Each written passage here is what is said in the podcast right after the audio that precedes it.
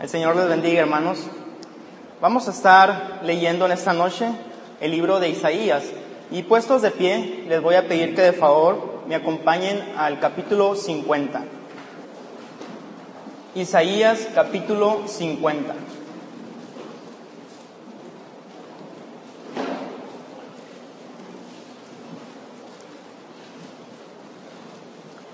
Isaías 50. Vamos a hacer una lectura alternada.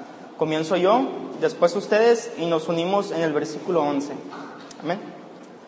Dice así.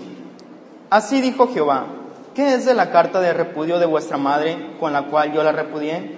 ¿O quiénes son mis acreedores a quienes yo os he vendido? He aquí que por vuestras maldades sois vendidos, y por vuestras rebeliones fue repudiada vuestra madre.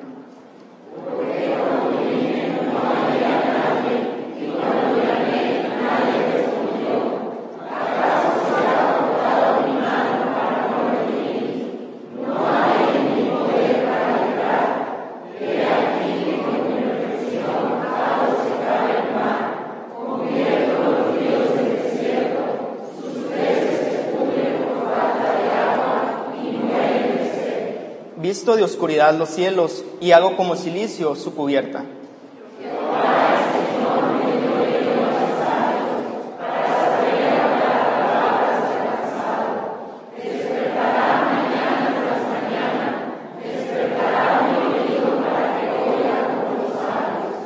Jehová el Señor me abrió el oído, y yo no fui rebelde, ni me volví atrás.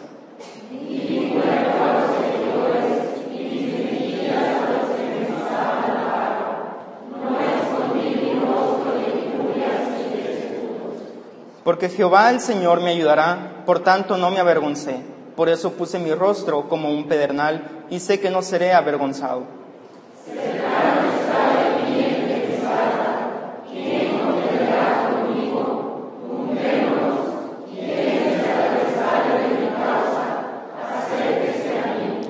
He aquí que Jehová el Señor me ayudará. ¿Quién hay que me condene? He aquí que todos ellos se envejecerán como ropa de vestir, serán comidos por la polilla.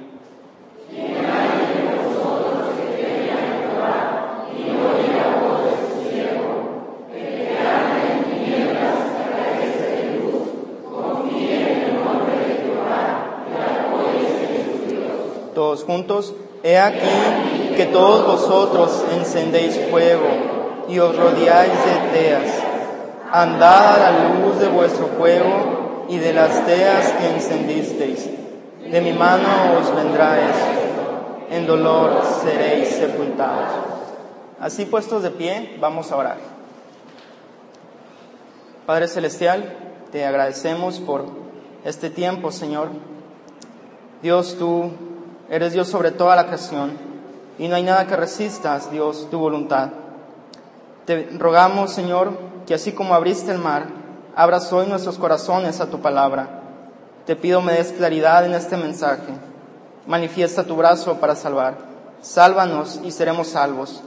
Te pedimos estas cosas en el nombre de nuestro Señor Jesucristo. Amén. Pueden sentarse, hermanos.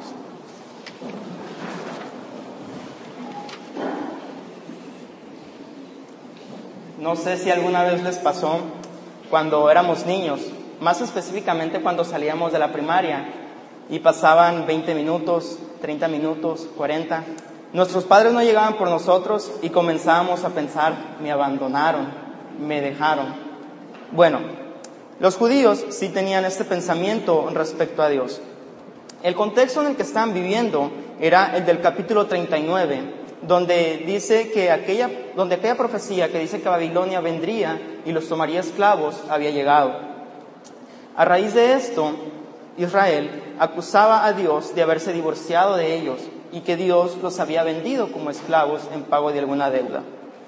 De hecho, el, el capítulo 49 nos dice, pero Sión dijo, me dejó Jehová y el Señor se olvidó de mí. Bien, este es el contexto en el que vamos a ver nuestro capítulo. También el capítulo lo dividí en tres partes. La primera parte la titulé El problema y la podemos encontrar del versículo 1 a la primera parte del versículo 2. La segunda parte la titulé La solución. La podemos encontrar de la segunda parte del versículo 2 al versículo 6. Y la tercera y última parte del sermón la titulé Un mensaje y la encontramos en el versículo 10 y versículo 11. Pero para poder entender de una manera más clara eh, el mensaje que se nos da en el versículo 10, tenemos que ver los versículos del 7 al 9. Así que estaremos viendo todo el capítulo. Bueno, habiendo dicho esto, comencemos con nuestro sermón.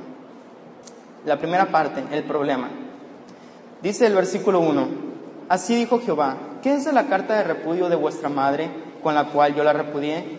¿O quiénes son mis acreedores a quienes yo os he vendido?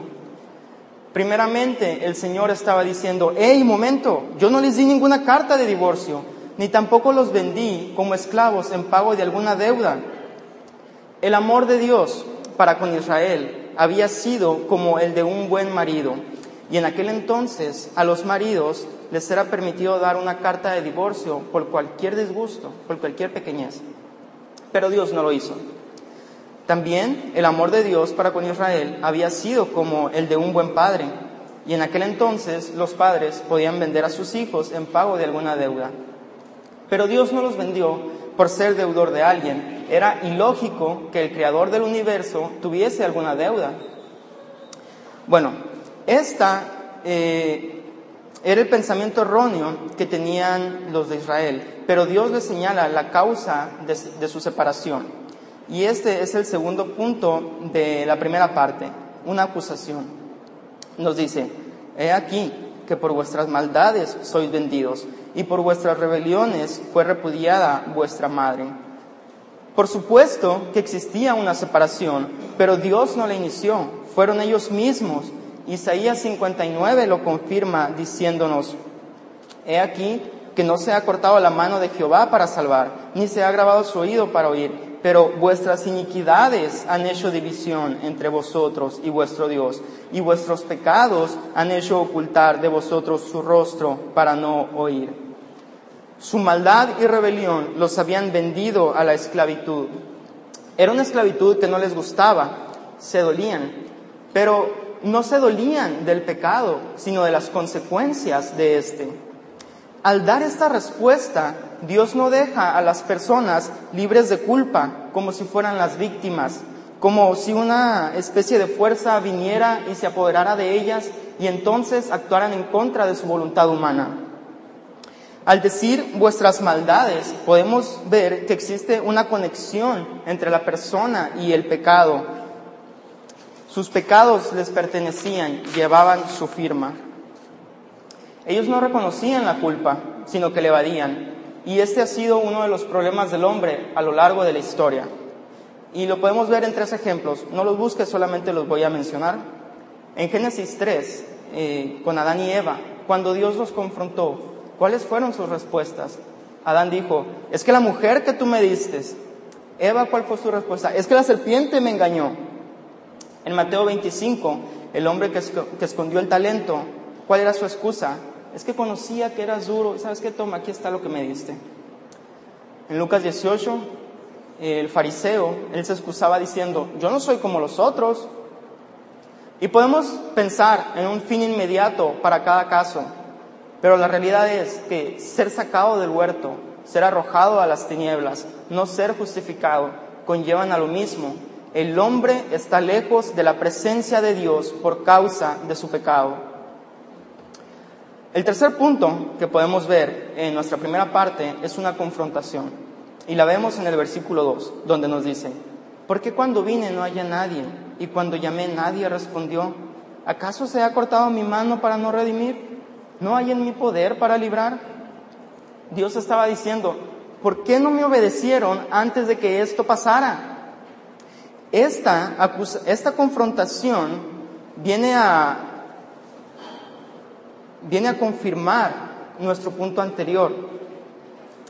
También podemos ver en este versículo que existen dos partes, Dios y el hombre, y hay una parte activa en buscar a la otra.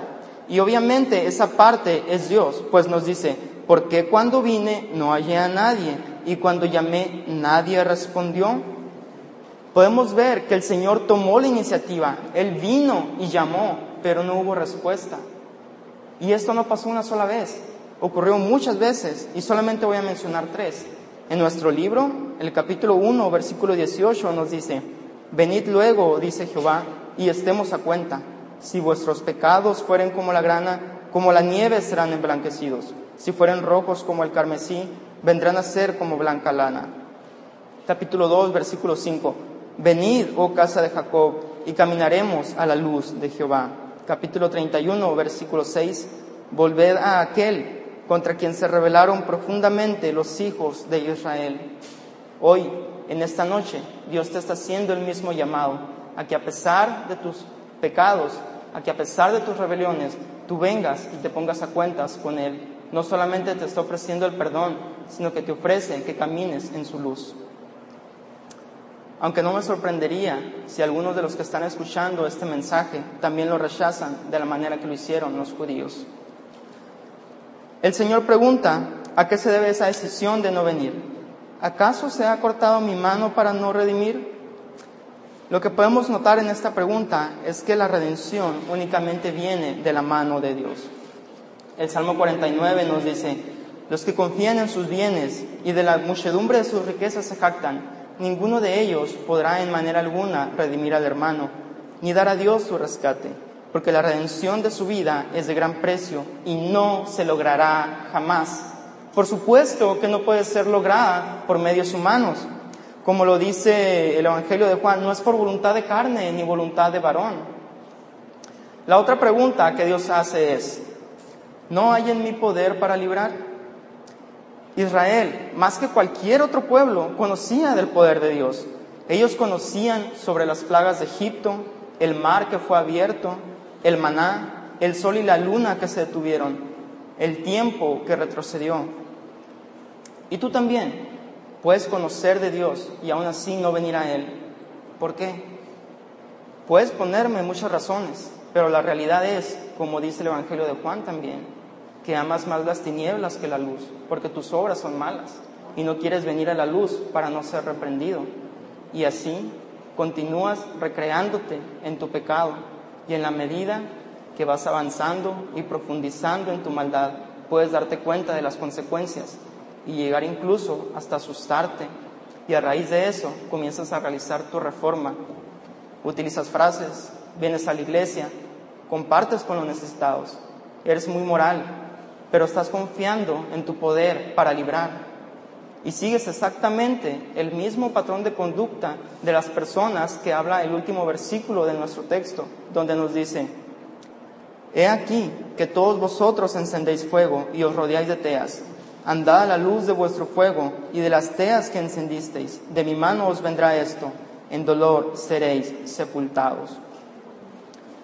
Este es el fin de aquellos que no desean venir a Dios. Entonces, hasta aquí podemos concluir que el problema del hombre es que está lejos de Dios y que no desea venir a Él. Pero si tú me dices, oye Samuel, sé que estoy lejos, sé que es mi culpa, pero ¿cómo puedo cambiar? Porque yo he tratado y tratado, pero no puedo y estoy cansado de tratar y tratar. Bueno, yo te invito a que juntos veamos la solución que nos habla nuestro pasaje. Esta es la segunda parte de nuestro sermón, la solución. Y el primer punto que podemos ver aquí es el poder de Dios. El versículo 2 continúa diciéndonos, He aquí que con mi reprensión hago secar el mar, convierto los ríos en desierto, sus peces se pudren por falta de agua y mueren de sed. Visto de oscuridad los cielos y hago como silicio su cubierta. ¿Qué tiene que ver esto? Bueno, estas señales nos recuerdan al Éxodo, pero por lo que podemos ver en nuestro pasaje, Dios no está haciendo una invitación a realizar otro éxodo físico, es un éxodo espiritual el que debemos realizar. También podemos ver que del versículo 3 al versículo 4 hay una especie de transición, pues deja de hablar Dios Padre y comienza a hablar Dios Hijo. ¿Qué nos indica esto? Porque en el versículo 3 y 2 se nos está hablando del poder de Dios y de repente nos habla de Cristo. Bueno, esto nos indica que la máxima expresión del poder de Dios para librar no se encuentra en que el mar fue abierto. La máxima expresión del poder de Dios no se encuentra en que los cielos fueron oscurecidos. La máxima expresión del poder de Dios se encuentra en su Hijo, en Cristo. Este es el segundo punto de nuestra segunda parte, las palabras de Cristo. El versículo 4 nos dice, Jehová el Señor me dio lengua de sabios para saber hablar palabras al cansado. Despertará mañana tras mañana, despertará mi oído para que oiga como los sabios. Podemos notar aquí que Cristo está equipado con lengua de sabios. Eh, de hecho, en Juan 7 nos dice que jamás hombre alguno habló como Él. Y también en Juan 12 nos dice que lo que Cristo hablaba era lo que Dios le decía. También podemos notar de este versículo que estas palabras son únicamente dirigidas a las personas cansadas, pero cansadas de qué? Son aquellos que están cansados del pecado. Y mi pregunta para ti esta noche es, ¿estás cansado del pecado? Entonces, ven a Cristo. Pedro pudo entender esto al decir, ¿a quién iremos? Tú tienes palabras de vida eterna. El tercer punto de nuestra segunda parte trata sobre la fidelidad de Cristo. Nos dice el versículo 5, Jehová el Señor me abrió el oído y yo no fui rebelde ni me volví atrás. Al conocer que Cristo no fue rebelde, encontramos que esas palabras alcanzado tienen más peso, pues las dice alguien que fue fiel, que nunca retrocedió, sino que terminó la obra encomendada por el Padre. Este es el Salvador que necesitamos, como lo dice Hebreos, porque tal sumo sacerdote nos convenía, santo, inocente, sin mancha, apartado de los pecadores y hecho más sublime que los cielos. Solo alguien así nos puede salvar.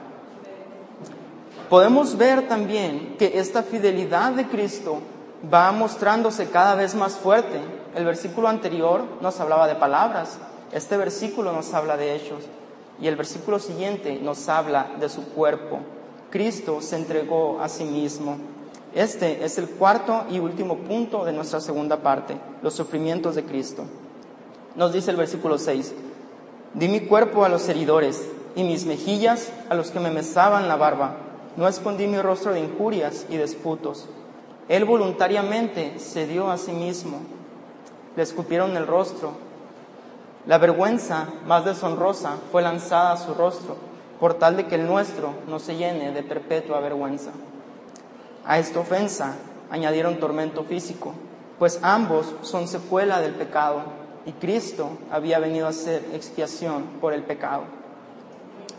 Pero esto era necesario según Hebreos 2, porque convenía a aquel por cuya causa son todas las cosas y por quien todas las cosas subsisten, que habiendo de llevar muchos hijos a la gloria, perfeccionase por aflicciones al autor de la salvación de ellos. Y antes de pasar a la tercera y última parte de nuestro sermón, es necesario ver los versículos del 7 al 9, donde nos dice, porque Jehová el Señor me ayudará, por tanto no me avergoncé, por eso puse mi rostro como un pedernal, y sé que no seré avergonzado. Cercano está de mí el que me salva, ¿quién contenderá conmigo? Contémonos, ¿quién es el adversario de mi causa? Acérquese a mí. He aquí que Jehová el Señor me ayudará, ¿quién hay que me condene? He aquí que todos ellos se envejecerán como ropa de vestir, serán comidos por la polilla. Cristo se propuso resueltamente no retraerse de su obra de amor por vergüenza o por temor al sufrimiento. Él sabía que debía de cumplir la escritura, de no cansarse ni desmayar hasta que estableciera en la tierra justicia. Una de las razones por las que Cristo podía tener esa confianza se debía a la constante interacción entre Él y el Padre. Pues nos dice en varias ocasiones en nuestro texto, el versículo 4, por ejemplo, Jehová el Señor me dio lengua de sabios, versículo 5, Jehová el Señor me abrió el oído, versículo 7, porque Jehová el Señor me ayudará, versículo 8, cercano está de mí el que me salva, versículo 9, he aquí que Jehová el Señor me ayudará. Una y otra vez encontramos una relación profunda, constante entre el Padre y el Hijo. Cristo pudo tomar esa determinación derivado de la confianza en Dios. Era una prueba muy severa, pero tenía la certeza de que Dios estaba cercano. Y es por eso que podía decir, ¿quién es mi adversario? Cristo nos enseña, por medio de su ejemplo, que sin importar cuán dura es la situación, se puede tener confianza en el Padre. Hasta aquí podemos ver que Cristo nos salva del problema de problemas, nos salva del pecado, pero también nos da un mensaje. Y esta es la tercera y última parte de nuestro sermón. Un mensaje, el cual se divide en dos partes. El versículo 10, dirigido a cristianos, y el 11 a incrédulos. Veamos el versículo 10. ¿Quién hay entre vosotros que teme a Jehová y oye la voz de su siervo? El que anda en tinieblas y carece de luz, confíe en el nombre de Jehová y apóyese en su Dios. Cuando dice el que anda en tinieblas y carece de luz, no significa que la persona viva practicando el pecado, pues sería contradictorio a oír la voz del siervo. Oír la voz del siervo tiene una connotación en nuestro texto de obediencia. Se refiere más que nada a situaciones donde no vemos con claridad. No sabemos por qué nos pasan ciertas cosas. Y pasamos por periodos sombríos que parecen no tener fin. Sufrimos, las cosas no salen a nuestro parecer, no obtenemos aquello que deseamos. Y pueden ser ejemplos como familiares que siguen sin Cristo, problemas con tu esposo, con tu esposa, con tus hijos, con tus padres, una enfermedad crónica, problemas financieros y así tu mente puede llenar la lista. Lo cierto de este pasaje es que no se nos promete una salida de esa oscuridad, de ese caos. Pero en medio de toda esa oscuridad, Cristo nos dice, confía, confía en el nombre de Jehová y apóyate en tu Dios.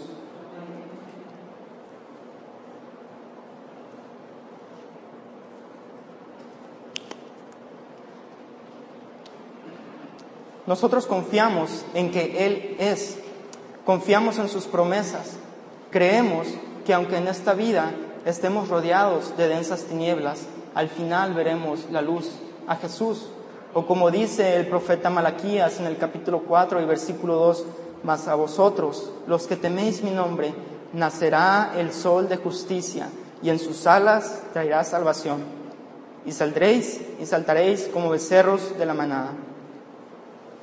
Y el último mensaje que se da es para incrédulos, para aquellos que no creen en Cristo. Y es un mensaje de advertencia. Así que amigo, yo te invito a que escuches con atención este mensaje para ti. He aquí que todos vosotros encendéis fuego y os rodeáis de teas. Andad a la luz de vuestro fuego y de las teas que encendisteis.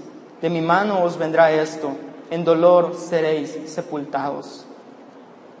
Esta es una advertencia al incrédulo, pues está encendiendo un fuego extraño, un fuego que Dios no mandó, un fuego que a Dios no le agrada. Intentas agradar a Dios por tus medios, pero como dice Romanos, por tu dureza y por tu corazón no arrepentido, atesoras para ti ira para el día de la ira y vivirás eternamente separado, excluido de la presencia de Dios. Allí será el lloro y el crujir de dientes.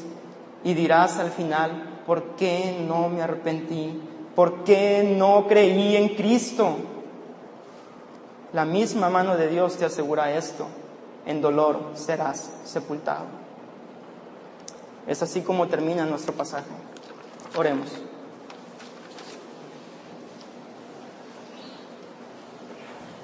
Le voy a pedir a nuestro hermano Carlos Armenta si nos puede guiar en oración. Padre